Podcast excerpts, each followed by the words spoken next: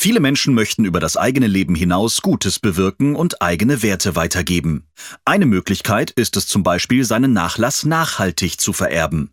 Ralf Wehling, Ansprechpartner für Testament und Engagement bei der Heinz-Sielmann-Stiftung. Ja, die Natur ist unsere Lebensgrundlage und wer diese schützen möchte und wem eine intakte Umwelt am Herzen liegt, der kann uns die Heinz-Sielmann-Stiftung in seinem Testament bedenken. Zuwendungen aus diesen Testamenten helfen uns, große und wertvolle Lebensräume zu kaufen und zu bewahren und dann auch dem Verlust der Artenvielfalt entgegenzuwirken. So wichtig das Thema Testament auch ist, auseinandersetzen mag man sich damit nicht so gerne.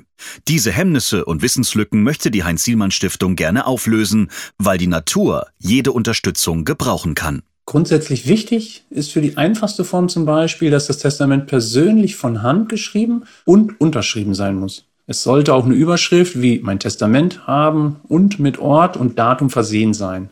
Der Ort der Hinterlegung sollte zudem bedacht werden. Hierbei ist das zuständige Amtsgericht der sichere Weg. Es gibt übrigens einen Unterschied zwischen vererben und vermachen.